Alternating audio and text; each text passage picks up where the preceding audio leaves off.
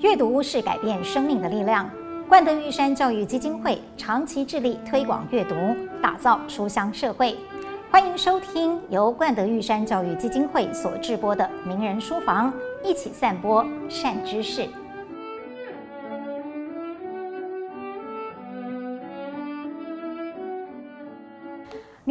特别篇精选特别的好书，邀请作者前来带我们进入他的书写灵魂当中。不过今天的主角很特别，看到他们，你第一个会联想到的不是阅读，不是书本，而是网球。这对兄弟档，猜到了吧？就是大家都很喜欢的网球一哥卢彦勋，还有大哥卢威儒。还有千欣姐，各位观众，大家好。外面的躁动显见你们带来的活力四射 啊！燕勋虽然现在不算选手了，对，正式退役一年的时间，可是这一年感觉你过得不轻松。我只能够说，彦勋好忙哦。除了我们现在所在的这个真理大学跟你合作了卢燕勋国际网球学校的筹办之外，很重要的是，噔噔，还有这本书《生于奋斗》，等于就像是把卢彦勋的网球生涯到目前为止。做了一个全记录，而且是两个人兄弟挂共同作者。我先来问一下两位好了，不够忙吗？为什么一定要选择在这个时候出书呢？谁的主意？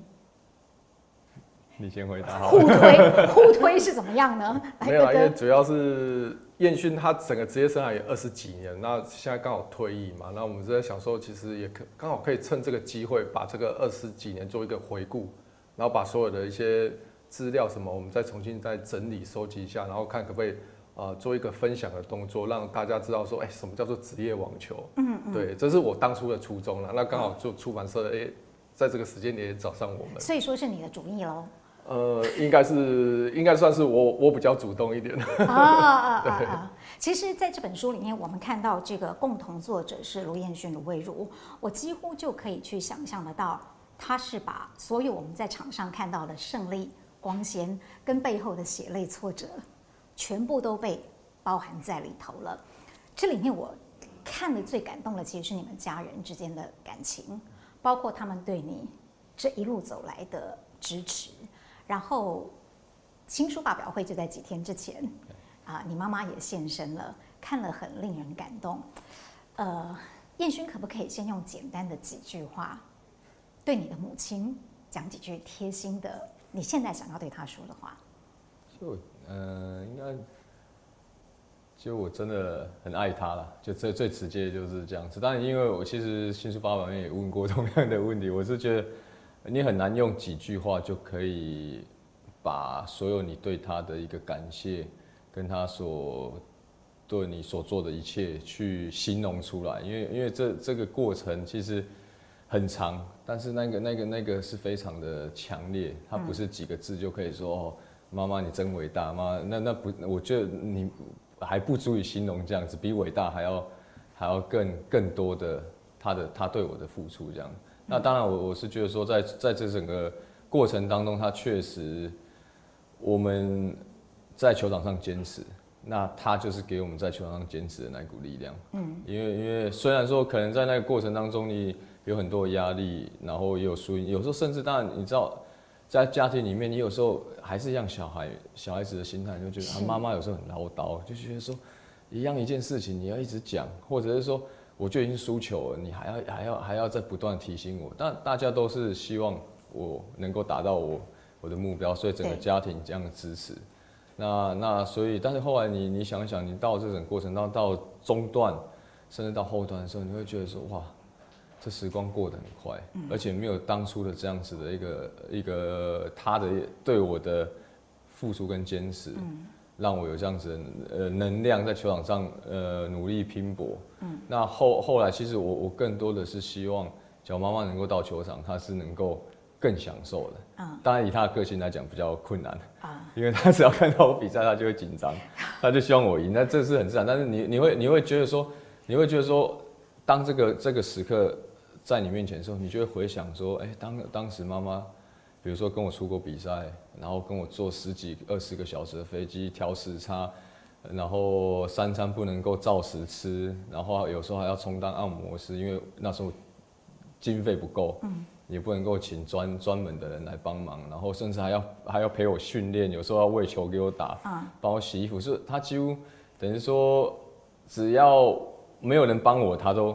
他都扛起来，然后尽量的，当然他不是专业，但他就尽量的去去帮忙。那你就会觉得说，哎，当你希望妈妈来去好好观赏你一场比赛，不要有任何其他的就是说辛劳的部分，但是你就会回想，哇，当初那。这么长的时间，居然妈妈在旁边一直不断的，就是努力付出，然后来就是来支持我，让我让我可以在球场上有最好的表现。所以，所以我觉得，真的，你说要要要要讲一两句话，我觉得那一两句话都不足以，就是形容这整个辛苦的一个历程。特别是妈妈这个年纪，她要她要陪我东 东征西讨的这样子的一个生活状态，所以。最后她的身体也出了一些状况，我觉得对吧？所以还是一样，就是常常有人会问说，哎、欸，那再重再让你重新做一次选择，你会不会选择这个网球这项运动？我说我会，但假如说我自私点，但是假如我知道我的家庭、我的家人会需要这样子的牺牲的话，其实我会有点却步，对，所以所以 我我我觉得我会我会觉得说他们为我牺牲蛮大的，嗯，对啊。呃，其实彦勋刚刚在讲妈妈的时候，虽然你说没有办法用简单的话形容，但是就光一个字，我就觉得已经是千言万语道尽了，就是爱。对对，爱妈妈。因为而且现在当然你也有自己的家庭，然后当然可能因为接下来这些目标，其实整个工作量、时间上，其实你会因为那时候会想说，哎，你你退役之后，你会不会有更多的时间可以留着陪陪家人，还是怎么样？嗯嗯，但是反而好像。更忙、更忙碌，而且事情更复杂、更多的情况下，其实也会觉得，而且最近又是疫情的关系，所以好像本来明明是要把时间留给妈妈、留给家人，但是反而好像时间变得更少，所以心里每次往往你可能静下来的时候，会觉得说啊，我今天一天忙碌过了，但是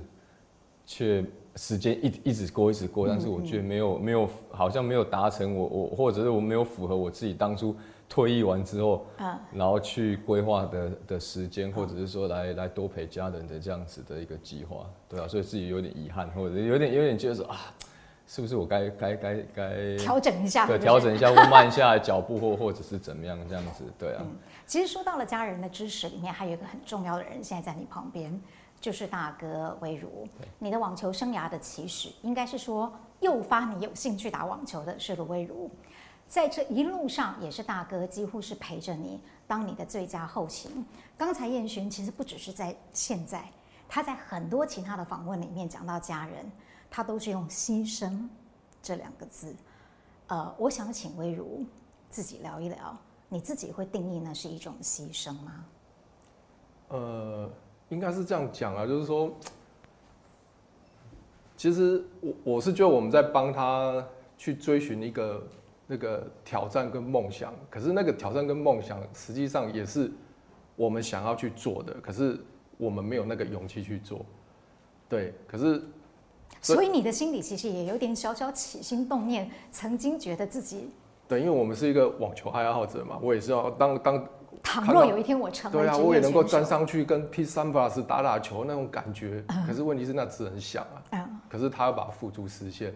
那。我是觉得我自己，我不把它定义成牺牲了。我是觉得我自己很光荣，我能够去陪着他，而且去帮助他，最后达到他想要的目标。那其实变相的也是帮我自己完成我自己的一个梦想。嗯，我我倒是还蛮 enjoy 的。嗯，对。其实彦勋那时候开始决定要进职业网坛的时候是十八岁，因为你大他四岁，你刚好大学毕业。呃，在外人看起来，我们会觉得好像你是把弟弟的人生。或他的选择放在你自己的生涯规划之前，因为毕竟大学刚毕业，我们总觉得那是一个人生的某种新的阶段的开始。嗯嗯。你那个时候有挣扎过吗？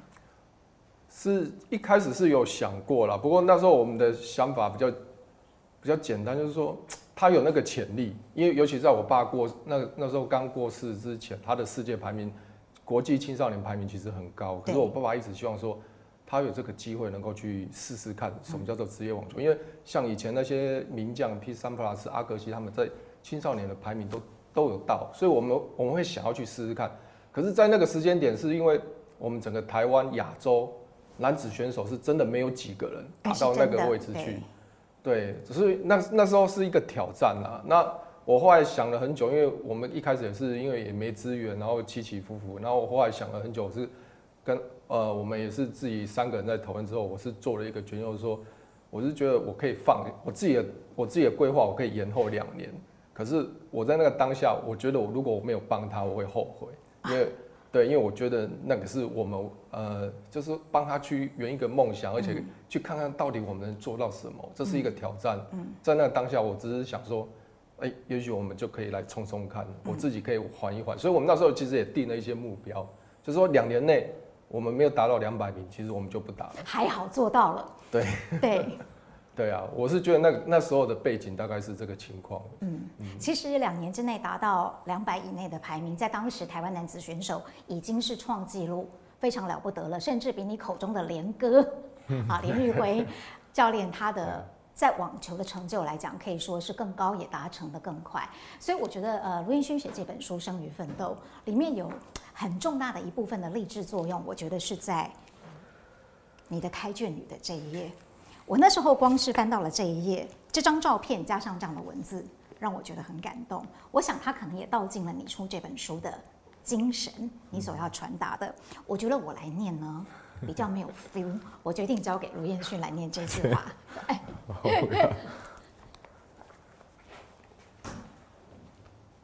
我很喜欢纳达尔的一句话：也许你现在看我的二十一座大满贯冠军是多么遥不可及与不可能的记录。但是我小时候看到桑普拉斯拿下十四座的时候，大家也讲同样的话。我决定成为职业网球选手时，很多人也觉得台湾男子选手不可能成功。但我已经打了超过二十年，也写下许多记录。嗯，这些记录都是为了被超越而存在。对，太棒！我那时候看到这一句的时候，我真的超感动的。因为不瞒你说，其实啊、呃，当年你在温布顿。二零一零年的时候，就是十六强打败那个罗迪克重炮手哦，你看他发球多凌厉啊！对，你真的是苦战应该四个多小时。四个多小时，对。对，其实内战看完之后，我在我家的客厅就跳起来了，眼泪就掉下来了。就是像我们这样的球迷都有那样的感觉，也就是说，你确实是写下了一些记录，但是那个举步维艰呐，除了资源之外，很重要的一点是。呃，钱，非常的现实。报道、曝光度、影响力，在这个部分，我觉得威如可能会很有感受，因为你是负责，彦勋负责打球，打球威如负责联络媒体。你在书里面写了两段你跟媒体交手的过程，一冷一热，前后对比之下，令人颇有感触。来谈谈这一段，你自己得到了什么样的学习？没有，因为其实。其实他退役之后，我们也常常跟一些年轻的选手做一些分享。那其实我也常常跟他们讲，就是说，跟他们的分分享说，其实有时候你会觉得说，哎，有些人他为什么跟媒体的关系特别好，或者是说他利用一些手段去获得一些媒体的关注，对，然后你会觉得不舒服，或者是说你觉得哇这不公平。可是我后我我都会鼓励他们说，其实那个都无所谓，你只要把自己变得。非常的顶尖，比他们比比他们所有人都顶尖，而且形象又好的话，这些焦点其实最终都会回到你身上。嗯、对，这是我我从这里面去去去去，就是说得到的一些一些一些那个，因为其实我们一开始在跟媒体交往的时候，其实大家也都知道，因为我们初期说真的，我们的背景的关系，我们不太可能跟媒体有有有有任何比较 close 的一些互动。那再加上我爸，他其实是。市场里面的，对啊，摊贩，那当然有有很多人在教我们说，哎、你必须，你，他要跟我爸讲说，哎、你要你要去去，比如说，因为老一派的，他们媒体有他们的做法，你可能必须要去跟他们，比如说，啊、呃，送送礼啊，请他们吃吃饭。哎，这个我要对媒体人说，对媒体人说句话，我们真的没有这样，大部分没有。对，对对，那是那是那一派啦。可是说真的。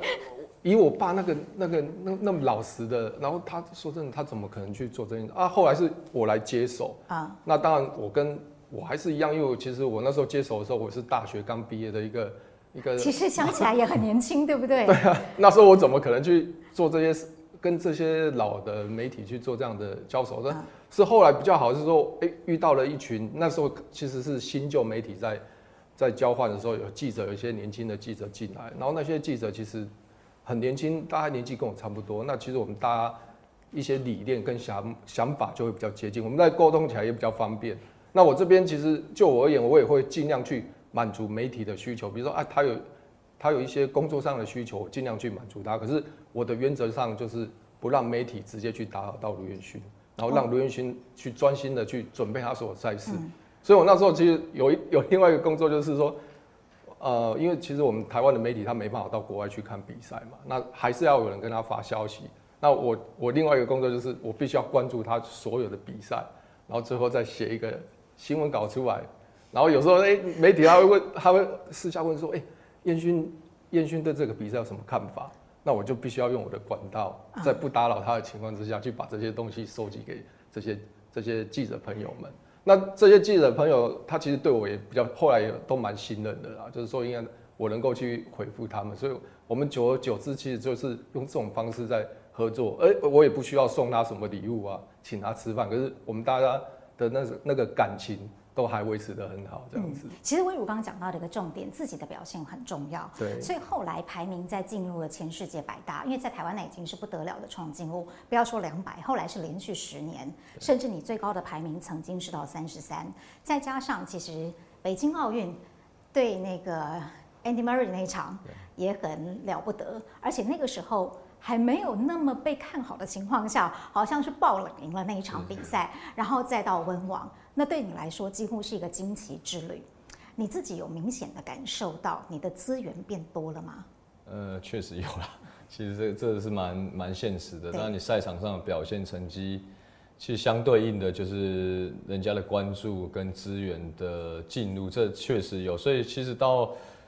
一零年后就是开始，其实资源上都算是相对来讲蛮充足的，比如说组团队或者是怎么样。所以其实，在中间过程，其实我们很感，当时很感谢那个中国石油，在我们在前期的时候，他其实他有一个运动基金会，嗯，那他挑选了几个项目之后，他我们网球是其中一个项目，嗯，我是被他呃赞助的其中一位选手。那在一零年我们温温网回来的时候，去拜会中油董事长，就是。也是跟他道谢，就是前前期的一个一个一个栽培支持的情况下，其实我们也当下也是宣布说，我们希望我们放弃这笔就是赞助经费，我们希望这笔钱这一笔赞助是给需要年轻的选手。你也需要啊？呃，但是我我我觉得我的我的阶段性任务已经完成了。那他他他的这他这笔钱的一个作用是希望给年轻的选手机会。那其实我已经占据一段时间，那我我有成绩出来，嗯，那我觉得其实后面的一些选手他更需要，嗯，比我更需要这这这这这笔费用或者是起步的费用，嗯，所以我们也跟董事长说，那有没有可能把这笔钱就是给后后辈的年轻选手，那他们他们后后续又再再重新的去去那个啊，其实其实当时我觉得说，确实我觉得，因为我们自己过来人。我也知道我们后面的很多选手，他也需要这样子的，所以所以其实这个运动场上就是一个很蛮蛮现实的，就是就是说你你每次你每次到达一个目标，除非你到达世界第一，嗯不然所有人都会去喜欢你的人，他还是觉得他就觉得不管你是一百，你是五十，你是多少，他就是喜欢你。嗯，当然等你你他他他想要挑你毛病的，你就算你世界第一，他也觉得挑你毛病。所以其实这整个氛围上，我觉得我我只在乎的是说。我我有没有尽力的努力的去付出？嗯，那最终我到达哪里？我我我觉得我问心无愧，嗯、而且我我拿每一笔，不管是资源也好，或者说，我我觉得我要百分之两百的付出，是因为毕竟这些资源不是他必须给我啊，对了，而是透过我的努力，然后他觉得我有机会，然后他来他来给我这个机会，然后让我去在国际舞台上去，所以我也我们也一直在告诫这些年轻选手，或者是说。青少年，我说不好意思，这不是你赚的钱，你赚的钱是你，也许你因为你的成绩，你做代言，你做这这是那一个，但是在前面的这些补助经费上面来说，这你不要觉得这是这是人家必须给你，嗯，那人家只要今天有给你这个机会，你应该要百分之两百的透过你的行动，嗯，去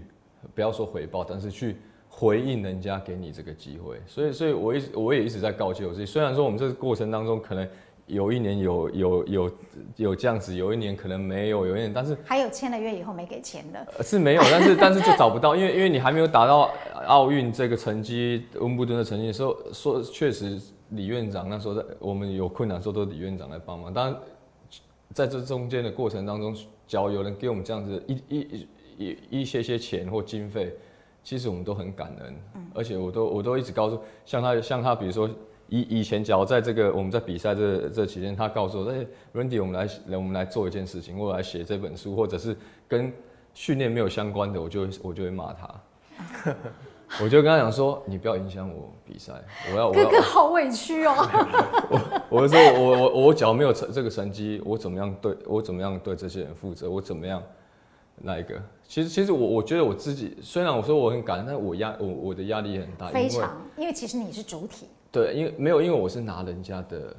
帮忙，嗯，所以我觉我觉得我有责任，就是不要让人家失望，嗯，让人家觉得说，哎，他今天他的他的帮忙是对的，嗯，所以其实其实你说真的有没有压力？真的非非常大的压力，不是只有树根，你，觉得我觉得拿人家的恩惠，我们都得要尽两百分之两百的力量去去努力。所以那时候我就其实情绪上常常他在排一些行程上，其实我我。有时候我的态度也不是很好，因为我觉得你只要影响到我的训练，影响到我的网球，所有东西都是不对的。哦，所以呢，你只要专心打球就好。但是哥哥这边要接收所有的一切，包括你的情绪。差差不多是这样子。我现在我现在是告解，就是说跟跟像是跟神父一样在说，我在在忏悔我。那我们肉麻一下好了，来，你对哥哥讲一句感谢的话。现在你想对他说什么？感谢的话。嗯，呃，不一定感谢，就是你想要对他就是陪伴你这二十几年，要感谢他包容我这个，就是呃，就是像这么差劲的脾气跟那一个，然后，其实不要这样，不要讲，我们接下来还有很多事情要做，这样讲好像怪怪，好像我们要我们要分手了这样，所以，我我一说，当然确实他真的。就是说他，我不要用牺牲，但是我确实真的没有他的像海绵这样子把我的一些负能量吸收的话，我觉得真的我我可能很多压力的宣泄，可能找不到太多的一个 一个管道了。当然不是说我这样的行为是对的，但是我会说，确实我们也有也要有一些管道去宣泄，那可能我觉得可能找寻一些更。疯狂的事情，或者是说自己伤害自己、捶墙壁，都都有可能。我不知道。还有摔坏球拍，对不对？摔坏球拍，但倒还是球拍坏，不是我坏。但是捶墙壁，你是你自己受伤。有了球拍坏也是不太好啊，对，因为你有一支球拍打天下的记录。有了有了，那也是蛮辛苦的。而且我发现一件有趣的事，你们两个之间彼此是叫英文名字啊，叫 Randy 跟 Thomas。也没有呢，我还是叫他哥哥。哦。对，我在家，因为从小养习惯，我们我不能够呼他的。没有不能够呼他的名字啊，对，就是你们家不能逾矩，要有那个伦理在，对不对？我爸妈，我爸妈是这样子跟我们讲啊。对啊。刚才燕勋讲到一件很重要的事，你们还要继续在一起做很多的事情。那个继续一起做很多的事情之前，你们先完成了这本书，等于是回忆了在过去的这个点点滴滴。我想请各两位各自谈一段，不管这书里面有没有写到的，在这个二十年的职网生涯当中，呃。最难忘的一次经验，最难忘的一次经验。对，因为其实你们发生过蛮多奇怪的事情，都蛮有趣。但是，但是我我还是觉得最怀念的，最怀念的是最最初期那一段，反而是最苦的那段日子。哎、欸，你苦也是非常苦，但是我觉得比较有趣吧，因为你还是一张空白纸的时候。是是是。那他那时候他决定他要他要，就是说刚毕业，就是放下自己的一个。呃，毕业的一个计划，然后跟着我出去比赛，我觉得那一段是真的是辛苦，但是就觉得特别有有有趣，一起去日本比赛，香港，然后反正我们我们不管是怎么样，我们就是希望说，哎，可不可以拿到一分也好，拿到排名也好，拿到第一个冠军也好，就是那那个那个刚出街要要踩上去那一步的时候的那那个，你说革命情感也也也是。然后你说这个过程当中有没有球场以外的趣事？也有，比如说我们去，然后因为那时候吃饭的钱不没有没有，我们要要节省嘛，因为毕竟日本贵，所以那时候我们哎好不容易打完这一周，跑到我记得是千叶车站嘛，然后那时候那时候就觉得说，哎，我们真的要吃一顿饱的，但是每一家餐厅去就是好几千块。然后后来就是看到车站下面就哦有一个什么猪排饭还是什么，然后那个饭可以添到，就是吃到饱这样子。啊，那时候看一看想说一千五也是不便宜。然后后来说没关系没关系，你都打那么辛苦，不然我们就那一个，所以我们我们两个跟加我们另外一个同那一个选手，我们三个就进去哦，就是从头到尾那个猪排都就咬一小小口，然后那个饭就一直一一一直吃一直吃。我觉得我觉得也蛮好。对对对，然后那那那个过程当中，然后这整个趣味，因为那时候真的我们三个就住在一起，反正晚上假如真的无聊，我们就大家就是玩玩扑克牌，然后聊聊天什么。然后，然后白天的时候就认真在球场上练习。然后，对，就是每一天，然后每天都说，哎，今天这个便当，哇，这一个才两百。然后我们，然后我们明天开始，我们就吃这家，吃这家。然后我们就开始就去，呃，就几乎每天都到那边报道这样子。所以就是整个虽然是辛苦，但是你觉得那个那个回忆跟，就是那那时候的一个奋斗过程，我觉得是真的，你你会。永生难难忘啊！但是讲起来，现在讲起来就觉得很开心，很很有趣的一个部分。因为他说的那个便当，我还有一个，就是我们记得我们在某一站啊，然后就找到一间便当店，那是一个一对夫妇开的，然后那个便当店是真的很便宜，然后三百块。有，它有 menu，它可能有两百的，一三百的日币吗？日币啊，哦，真的很便宜耶。然后我们因为我们那时候都年轻力壮嘛，都吃很多啊，那两个通常是哎，我们都会叫两个，然后而且。因为那那那那个是那个地方最便宜的，所以我们几乎每天去吃。然后吃到第三天、第四天的时候，那个夫妇问我说：“你们哪里来的？” 对，我说：“我们台湾。”哇，他他就很开心的就从里面去炸的可乐可乐饼吧。对，他就多给我们一块啊，每人一块，然后给分给我们吃这样子。就因为我们那时候买便当，我们差不多预算就是五百啊，五百以内啊。真的好会省哦。啊，所以我们就是可能两百配。一百五的两百配，我们就因为我们又吃不饱，所以我们就要点两个，但是你又不想要超过那五百块的预算，所以你就两百配两百的，两百配一百五，就是配啊配。所以你每天在看 menu，不是说你要吃什么，而是说哦这个加这个是多少钱这样子，所以你就你就去算，然后在这中间你就改变你的口味这样，对啊，是蛮有真的是辛苦，但是蛮有趣。然后我们都会去超商，不是就是那个地下街啊，那个像大呃应该是说呃。他们快要打烊前会打折，会打折，那我们就开始去那边就是绕一圈，而且还有试吃，我们就在那边绕一圈，然后哎、欸、吃吃，哎、欸、这边多少，哎、欸、变成变成多少了，两两三五百以下的，我们就我们就买一个回去这样，然后就回、嗯、回回房间吃这样，对啊，所以就。真的真的是蛮蛮难忘的那那一段过程啊！哎、欸，真的耶！现在讲起来云淡风轻哦，可是你看想想，那个真是一个筚路蓝缕的阶段。是啊，但是我觉得真的也很幸运，是有有哥哥陪，然后那时候也有我们另我另外一个同学一起。只要你可以可想而知，那个情况是你一个人的话，那我觉得我觉得就不是这么 这么好，就是这么好容易的，就是说苦中作乐的去去去度过。反而你可能在那一段时间，你就会被。甚至会被你心里的一个状态给羁绊，你会觉得说啊，为什么你会选择这样子的一个一个环境或者是生活形态，然后去去追求你可能前面都是一一大堆问号的未来，所以所以我觉得真的是蛮幸运，有有有哥哥陪，然后那时候有有同伴陪着这样子走，对啊。所以请问一下，你们两个人相互陪伴这么多年哦，有这么多有趣的回忆，可是你们会吵架吗？常吵啊。你们两个常常吵架吗？至少在有时候，因为我是觉得在兄弟上，在工作上，有时候难免是意见会有不同的时候。像什么？是行程安排上啊。对啊。他安排的行程你觉得很不爽？对啊，我觉得就像刚刚就讲影响到我练球。哦。我没我其实我这个人应该是蛮。呃，schedule 控的，就是觉得说我我我会觉得说我脚是确定好，特别是我我我要的东西，我确定好，比如网球的部分，哦，我九点就是九点，我我我不会，人家说啊，你会不会赖床，会不会说我不会，我只要呃闹钟一一一一叫我就跳。所以你是按表操课，嗯，我会比较喜，我会比较放心，嗯，我会我会比较放心，然后他中间会插一个说，哎，等下可能有一个访问，类似比如说今天青年节的访问，然后可能要插在十一点，但是我的预计是。我要从九点练到十二点，我就不太高兴。我就说为什么？还好你现在还高兴。我没有，现在现在没有，现在没有练习，现在没有。对对对，我我就觉得，但现在我会，我我还是会要求他。我说，哎，只要我从台南来，是不是可以一次可以把好几个？对对，那我就不用多跑几趟，因为我我还是希望花比较多的时间陪我太太跟小孩，因为毕竟我们在球场之间，但是以前会真的会是这样子，然后他就他就要硬着头皮要去跟，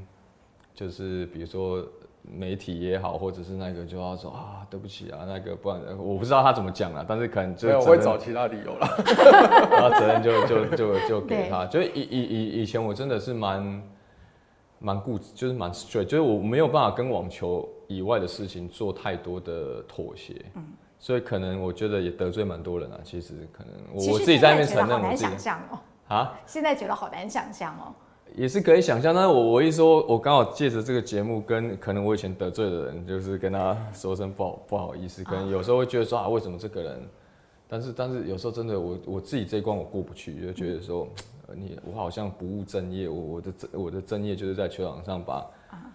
但是后来你你时间一拉长，会觉得说，哎，其实有一些事情还是必要做的。嗯，对，你要让大家知道说，哎，原就是说不是说。就是你还要适当的让大家看到，哎、你的你的不管是努力，啊让人家了解你到底在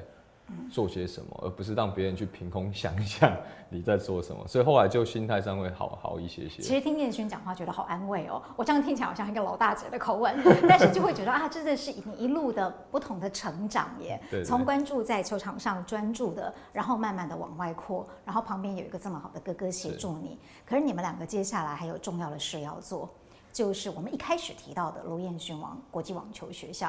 啊、呃，在这件事情上，请问两位要怎么分工呢？其实我我现在我的我的状状态还是希望我能够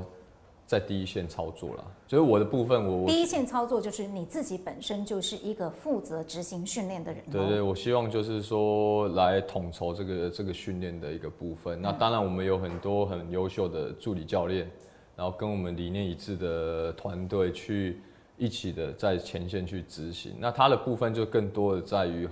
不，他现在也不是在后勤，他就更多的在横向协调，然后跟一些场地单位的一个一个筹办，跟学校啊，当然还是有时候一些公开的媒体啊那些还是由我来联系，然后更重要是跟家长。要要做一些联系啊！啊，特别是你也当过那个家长的滋味，对，所以有时候你要从家长的角度去说服，就是说也不是说服啊，就是、让他们知道，对，让他们了解。对，也有很多家长他有这个观念，说啊，我小孩只要到你这边一个礼拜，我一定要怎么样怎么样，一定要有成绩，要什么？那其实。训练是要有时间跟过程。对啦，一个礼拜也太对啊，你一个礼拜，所以我们也常常跟家长讲说，我们来我们这边不是特效药，你不能吃下来变破派，那我们也不是菠菜，对 不对？所以所以不是这样子，所以我们会跟也是跟他解释。但我我我觉得更多的其实他的工作量其实更大，因为毕竟我的工作相对单纯啊，嗯，因为这是在我能够，但是我汤马斯部分就是我哥的部分，他可能。又又又要跳脱以前，他只是 manager 我的我的部分上，他现在又有更多的，你要照顾更多人了，对吧？业务那个结构整个就已经膨胀扩张，讲讲电话的次数要更多，哦、真的吗？好，那我觉得呢，因为今天时间有限，不能太耽误两位，所以我想，既然我们今天来到了真理大学这个我们卢彦勋国际网球学校的基地，我就要请两位呃告诉我们一下。关于这个国际网球学校，因为毕竟你们自己真的是过来人，尤其是我看到书里面写，魏如好辛苦哦，还要为了报个名打电话听语音，然后一直转一转。那时候你英文应该还没那么好，对不对？然后还不能按错一个键，然后最后还要传真过去，就是整个来来回回的。你们各自觉得有什么在短中长程的目标当中可以去传承给后辈的？也就是说。你好像走过了一些，我们不要说冤枉路，但是真的是绕了比较长远的路。对，怎么用你们的经验让别人，也许可以把心思更花在网球上面，而不是在周边的这些事情上面去解决？来，魏如，我我因为其实当然就像庆玲姐讲的，因我应该还是会站在比较偏，不管是选手还是经纪人的立场去跟。